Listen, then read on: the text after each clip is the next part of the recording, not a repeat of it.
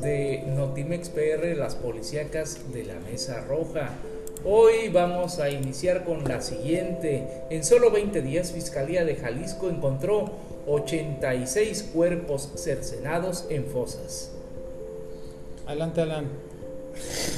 86 bolsas con restos humanos cercenados fueron hallados en diferentes fosas a las afueras de Guadalajara, capital del estado de Jalisco, ello durante trabajos de búsqueda de personas desaparecidas que duró 20 días. La Fiscalía de Jalisco informó este jueves que los trabajos de excavación concluyeron y que comenzaron el 12 de junio con la intención de encontrar cuerpos en el predio ubicado en la colonia Santa Anita del municipio de San Pedro Tlaquepaque, al sur de Guadalajara. Se encontraron un total de 86 bolsas con restos humanos, las cuales serán revisadas en el Instituto Jalisciense de Ciencias Forenses, informó la Fiscalía en un comunicado tras detallar que la localización del terreno derivó de una investigación para localizar a una mujer desaparecida. Pero tristemente ningún lugar del país le gana a Colinas de Santa Fe en el estado de Veracruz. El Marro, responsable de la masacre de internos en anexo de Irapuato. Así es, el ataque a un anexo de Irapuato dejó 26 muertos.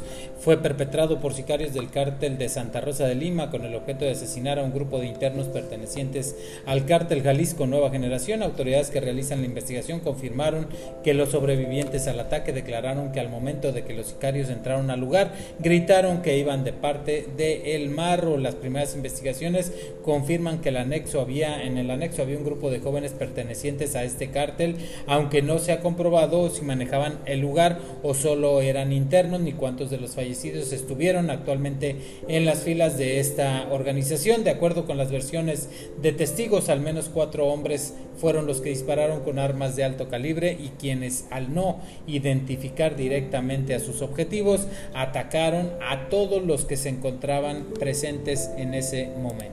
Y por otro lado, cadáver con el tiro de gracia sucedió en las Chuapas. Atado de pies y manos y con un machetazo en la cabeza terminó una persona de entre 35 y 40 años de edad a orilla de una rodada rumbo a la colonia Polanco. Confirmaron eh, las autoridades, sigue en condición de desconocido y se creía inicialmente que era un güero, pero ya aseado en la funeraria se determinó que el color de la piel pues es morena. El cuerpo fue hallado ese, el pasado jueves en la rodada hacia la colonia Polanco, por lo que seguido llamaron a la policía municipal. Autoridades policíacas indican que tendría entre 35 y 40 años de edad. Vestía camisa a rayas en color negro y blanco, pantalón de mezclilla color azul, así como botines en color café. Y por otro lado, localizan cadáver en Río de la Colonia Olmeca allá en Jalapa, Veracruz. Así es, el cuerpo de una persona de aproximadamente 70 años de edad fue localizado sin vida en el río de la colonia Olmeca en Jalapa alrededor de las 18.30 horas cuando se recibió una llamada alertando a las autoridades sobre un cuerpo sin vida en este río. Tuvieron que caminar casi 3 kilómetros para poder sacar el cuerpo y trasladarlo a las instalaciones del CEMEFO en el lugar de los hechos. Se dio a conocer que los restos pertenecían a una persona del sexo masculino de nombre Jorge que había sido reportado como desaparecido desde el pasado 27 de junio. Vamos a continuar con este recorrido violento, pero ahora hasta Aguadulce un hombre es ejecutado en el vado de la carretera. Un hombre fue asesinado a balazos durante la tarde del jueves en Aguadulce. Con este hecho suman cuatro homicidios durante los últimos ocho días en aquella localidad uno de ellos decapitado.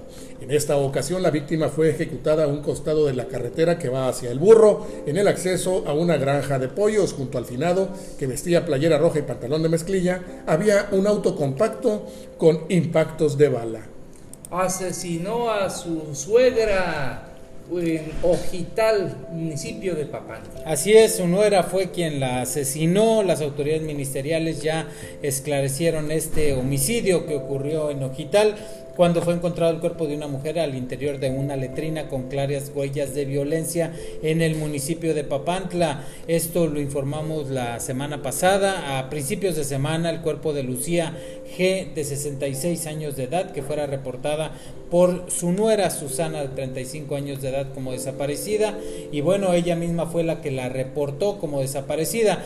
Una fuerte discusión entre ambas mujeres eh, descubrió una infidelidad de su nuera, de Susana, que no tenía intenciones de que su esposo se enterara de esta vergonzosa situación. Golpeó en repetidas ocasiones a su suegra, tirándola al piso donde siguió golpeándola y con un cuchillo de cocina le causó una grave lesión en el cuello.